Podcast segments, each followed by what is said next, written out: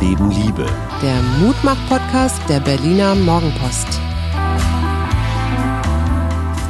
Einen schönen, guten, fröhlichen Montagmorgen. Hier sind wieder wir. Nein, nicht die Geissens, sondern Hajo und Suse Schumacher. Ja, wir starten in die neue Woche. Sag einmal deine letzten 48 Stunden, 72 Stunden. Äh, die waren extrem vielfältig und sehr egomanisch. Also im, ich war sozialverträglich, aber ich habe auf mich geachtet. Und ich habe jetzt zum ersten Mal. Aber ist das Mal, egomanisch? Ich, nee. Nee. Aber ich neige dazu, es mit meinem, mit meiner gelegentlichen Überdisziplinsirrheit als schlechtes, also ich denke mir immer, oh Mann, du hast so viel für dich getan, das darf, irgendwas ist da falsch dran. Das ist aber meine Geschichte. Freitag habe ich tatsächlich geschafft, mir so fast, also so die Hälfte des Tages frei zu schaffen, was ich immer wollte. Stichwort Vier-Tage-Woche. Mhm. Und wir haben gute Jungs, zwei Jungs mit Akkuschrauber und Säge und Spatel und ich weiß nicht was, haben wir Planken ausgetauscht auf einem Brutsteg. Und es hat totalen Bock gemacht. Erster, Samstag waren wir auf einer Tanzveranstaltung, die nicht ganz das gehalten hat, was sie versprochen hat. Vor allen Dingen hat sie keinen Abstand gehalten. Ja. Im Vergleich zu der davorherigen Veranstaltung, wo wir alle mit Maske rumravten, war das echt ein bisschen dicht. Fand ich auch. Sehr dicht. Fand ich auch. Und heute hatten wir einen Familienarbeitstag. Wir haben unser heranwachsendes Und das an einem Sonntag. und die Mutter und den Vater gemeinsam darauf verabredet, dass wir gesagt haben, komm ausschlafen und morgens macht jeder seins und dann so ab 13, 14 Uhr machen wir so vier Stunden konzentriert jeder seinen Scheiß weg. Das Kind hat sich über seine Ordner gebeugt, die Mutter hat ihren, was schreibst du für einen Abschlussbericht eigentlich? Ich schreibe was für meine eine Fortbildung, da brauche ich so einen Abschlussbericht. Das ist jetzt auch nicht so wichtig, ich will darin jetzt gar nicht erinnern. Nein, aber, aber das ist genau so eine Sorte Aufgabe, wie ich sie meine.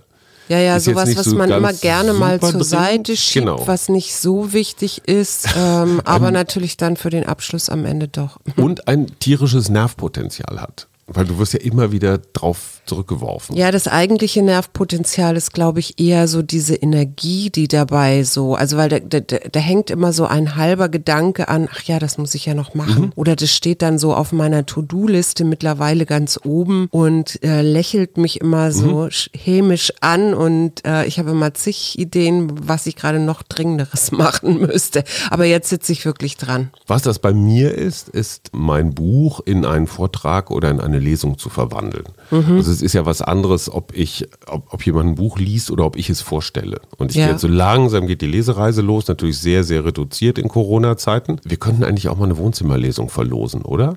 Ja, Habe ich das früher finde mal ich total gemacht. schön. Ja. Wir kommen irgendwo hin, wenn es jetzt nicht Mettwürstchen, nee, Mettbrot, Mettwurstbrot, nee, wie heißt, heißt das? Mettbrötchen. Igel, Igelmett.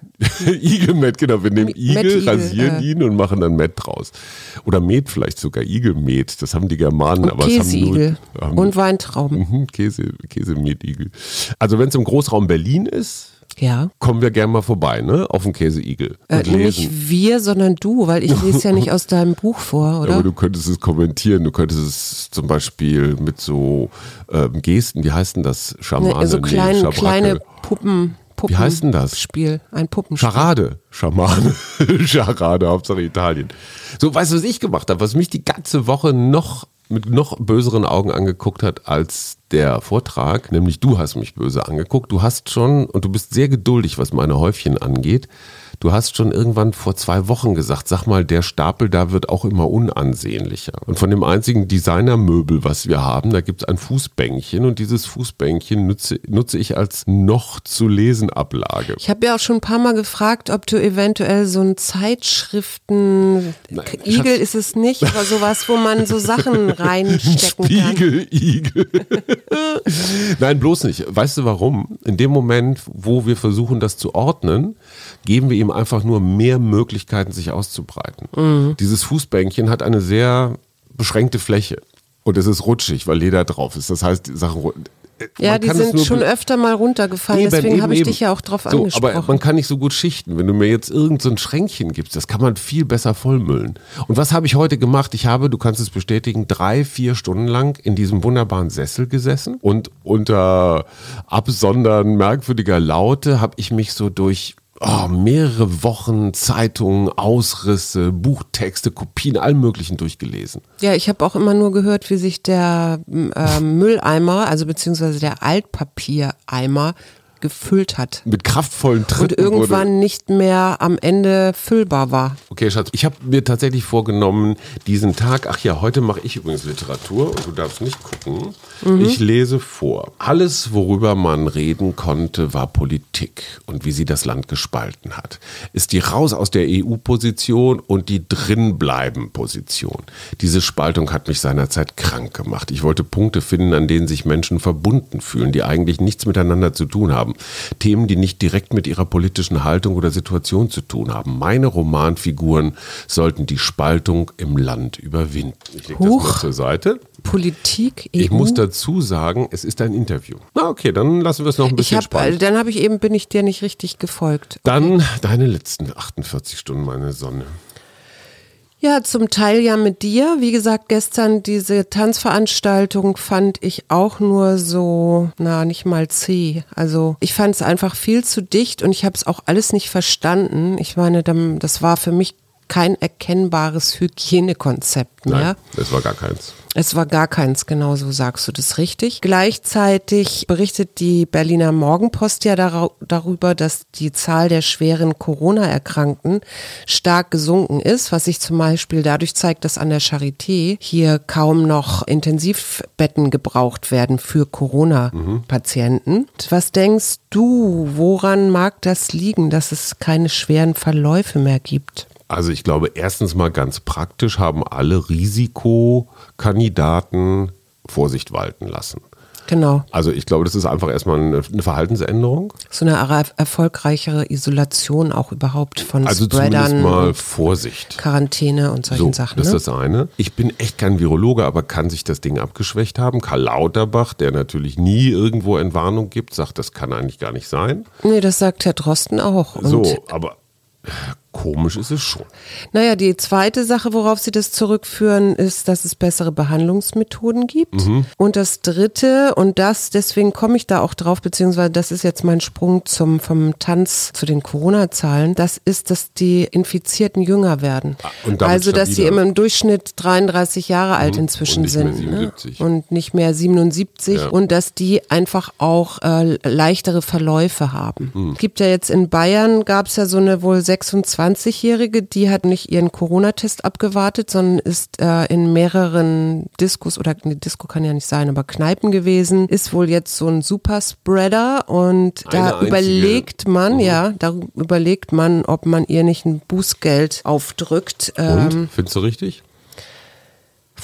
ich bin da immer so hin und her gerissen, aber ich finde, wenn jemand wirklich einen Corona-Test gemacht hat und das Ergebnis noch nicht hat, finde ich es eigentlich absolut sinnvoll zu Hause zu bleiben, bis man weiß, ja, nein.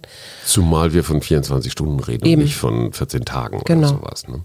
Äh, Finde ich in der Tat auch. Oder zumindest mal wirklich so als abschreckendes Beispiel rumgeben, dass man das äh, kapiert. Was ich meine, ich, ich meine Partyausrichter, die dann danach irgendwie Corona oder sonst wie haben oder ihre Adressen nicht richtig aufgeschrieben haben, ihrer Gäste, die müssen ja auch mit einem Bußgeld rechnen. Ja, ja, also warum dann nicht jemand, der einfach nachweist, ich meine, in Frankfurt gab es, glaube ich, auch so einen Kellner, der positiv getestet. Ja, so dieser Kellner ist mhm. dann auch noch arbeiten gegangen. Okay, der hatte eine Maske auf, aber mhm. der hat immerhin 400 Leute bedient. Also ich finde das, ich kann das verstehen, dass man so einen ökonomischen Druck hat ähm, oder Angst hat, seine Arbeitsstelle zu verlieren, wenn man nicht hingeht. Aber gleichzeitig finde ich das doch wirklich im Sinne der Solidarität absolut wichtig, dass die Leute darauf achten, dass sie nicht andere auch noch anstecken. Ja, wobei ich ja was sehr Interessantes gelesen habe, nämlich die Maskenwahrscheinlichkeit einer Infektion. Das heißt, wenn du selbst nachlässig eine nicht perfekte Maske trägst, also ich sag mal eine selbstgenähte, die jetzt nicht äh, allen möglichen DIN-Vorschriften entspricht, senkst du damit doch den Ausstoß deiner Virenlast auf ein Neuntel.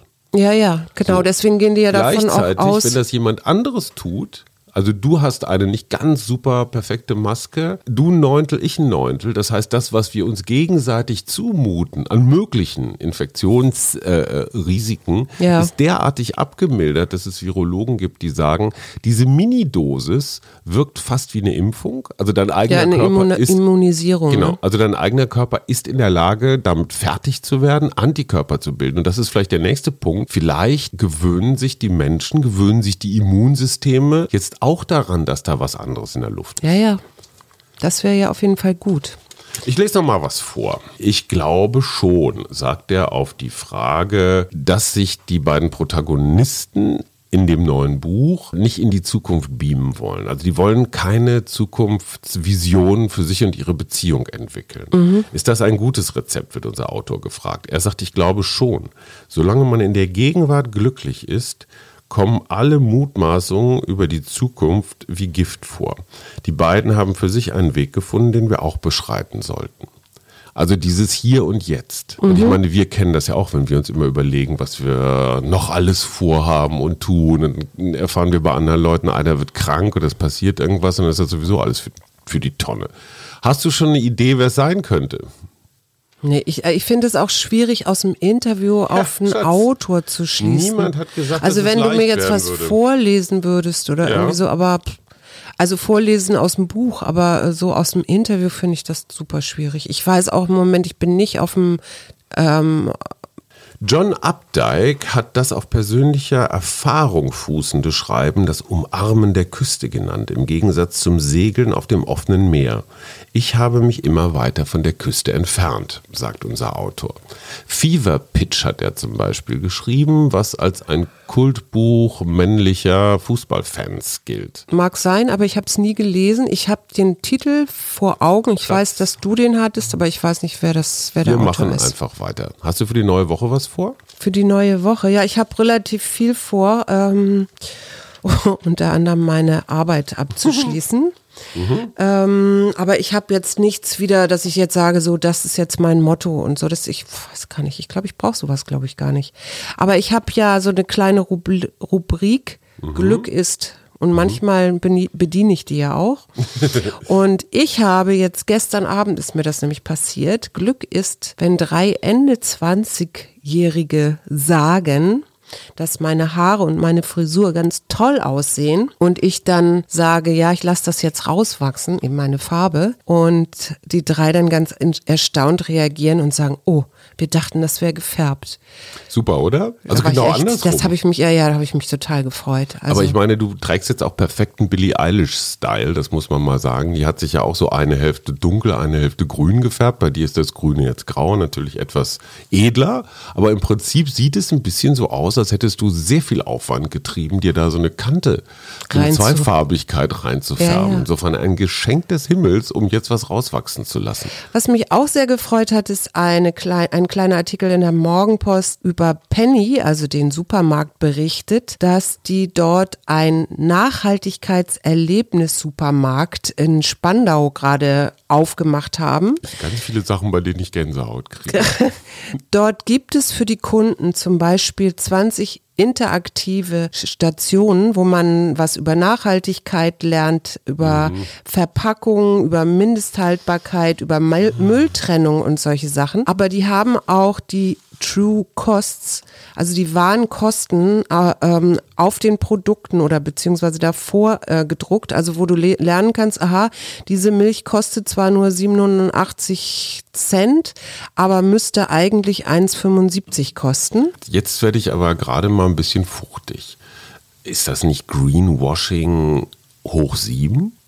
Also wir wissen es besser, dass diese Milch zu billig angeboten wird für Tierschutz, für Bauernschutz, für Landschaftsschutz und verbimmeln sie trotzdem als Discounter, der in einem knallharten Preiswettbewerb zu Aldi steht? Ja, genau, das habe ich mich auch gefragt und fand das auch ganz interessant. Veräppelt. Da geht es immer auch um Bioprodukte. Ne? Die mhm. Bioprodukte sind ja auch ein bisschen teurer.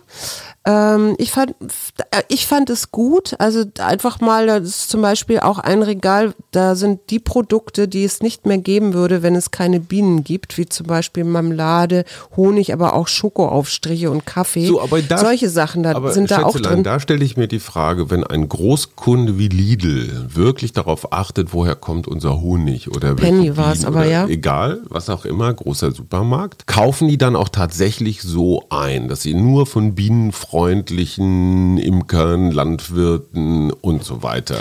Nee, tun sie kaufen? bestimmt nicht. Gleichzeitig finde ich es aber super, dass sie gesagt haben, liebe Wissenschaftler, wir machen mal so einen Nachhaltigkeitssupermarkt und gucken mal, was unterm Strich Okay. rauskommt. Was würdest du denn sagen, wo gibt's diese größten Differenzen, wenn du jetzt sagst, äh, ich habe ja jetzt eben dieses Milchbeispiel genommen, Mhm. äh, wo denkst du sind die größten Differenzen? Zwischen Warenkosten und, Genau. und gezahlten Kosten. Ja. Also ich glaube, bei Milchprodukten sind wir schon ganz schön dicht dran, weil es Ja. ein Überangebot gibt. Aber ich denke mir auch so, alles, was mit, mit, mit Obst und, und so. Nee, Obst und Gemüse ist tatsächlich am geringsten, Ach ja. die Differenz. Fleisch? Aber Fleisch ist Fleisch, mit am okay. höchsten. Ja. Also interessanterweise pflanzliche und tierische Produkte. Also die tierischen Produkte sind zu billig. Die sind zu billig, ja, weil wenn du dir mal überlegst, wie, wie lange du brauchst, bis so ein Tier äh, groß gezüchtet oder gezüchtet, nicht gezüchtet ist, aber Mhm. groß ist, so dass du es auch nutzen kannst und und und was da alles ein Tierarzt an Antibiotika, Essen, Futter und so weiter dranhängt, dann ist dir schon ist ja schon klar, dass die Kosten sehr Mhm. Ja. hoch sind. Gut, ich komme jetzt doch mal zu Just Like You. Das ist nämlich der Titel des neuen Romanes. Äh, auf die Antwort äh, ist es nicht, warum sind Sie es eigentlich leid, über Männer in einem bestimmten Alter zu schreiben? Sagt er, naja, das war relativ einfach in meinen ersten drei Büchern, Fever, Pitch, High Fidelity und About a Boy, übrigens verfilmt worden, hatten die Dinge viel mit meinen persönlichen Erfahrungen zu tun. Das wollte ich nicht mehr. Ich musste von neuem anfangen. Meine Bücher wurden stärker fiktional. Deswegen eben auch dieses John Updike-Zitat. Also nicht mehr das Umarmen der Küste festhalten, sondern rauf aufs offene Meer. Und das Interessante an diesem Roman ist, dass das ein Paar ist mit ganz unterschiedlichen Voraussetzungen. Also 20 Jahre Altersunterschied, sie weiß, er schwarz, er ist der Jüngere und ganz unterschiedliche Haltungen zum Brexit. Und trotzdem sind sie ein tolles Paar. Obwohl sie unterschiedliche Meinungen haben. Man muss daran nicht zerbrechen, sondern man kann daran wachsen. Und der schönste Satz war für mich, ähm, keiner von beiden hat eine fest gemeißelte Ansicht. Sie haben beide erhebliche Zweifel an ihrer eigenen Position. Und das finde ich super toll, weil ich darf das als Journalist ja nie sagen, aber ich habe permanent Zweifel an meiner eigenen Position. Ja. Und ich finde das total hilfreich. Also, um sie auch ändern zu können und Ja, das nicht wieder in diesem Polarisierungswahnsinn. Mein schöner Satz, nobody is perfect. So, wer war Art, das? Ne? Ach, ich komme nicht Wir auf den Hahn. Namen. Ha, ha, ha. Nick Hornby. Hornby, ja genau, stimmt. Okay. Stimmt, Männerautor, stimmt, gebe ich zu. Ich hatte noch Peter Handke, Mhm. Ernest Hemingway, Hugo von Hoffmannsthal, Mhm. Homer, Michael Hulu, Hulebeck Homer finde ich natürlich frech, ja. und etwas, was ich, na, wer hat Schöne Neue Welt geschrieben? Äh, Aldous Huxley. Genau. Hm. Und der hat unter anderem auch gesagt, nichts bewahrt uns so gründlich vor Illusionen wie ein Blick in den Spiegel. Ein prima Motto für die Woche. Ey, wir müssen noch ein Kärtchen ziehen. Na, ich habe heute wieder den, meinen lieben Dalai. Dalai, alte Säge, dann ziehe ich halt Dalai, ein Kärtchen. Was sagt 14. Dalai? Mhm. September. Es hat keinen Sinn, von irgendwelchen äußeren Dingen Glück und Zufriedenheit zu erwarten. Schön. Hat Und ich habe das Motto der Woche. Feiern. Das ist sehr lustig. Ich moderiere Und das Montag nach und diesem Dienstag. Wochenende. Ich moderiere Montag und Dienstag einen Kongress und Donnerstag und Freitag. Da wird für Feiern nicht so ganz viel Zeit bleiben. Wir wünschen eine wunderbare Woche. Ja, ganz viel Spaß Und und, nicht unterkriegen lassen. Und wir hören uns wieder am Mittwoch und freuen uns schon drauf. Bis dann. Tschüss.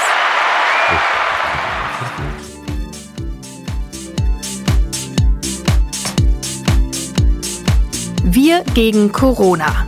Arbeit, Familie, Liebe. Ein Mutmach-Podcast der Berliner Morgenpost.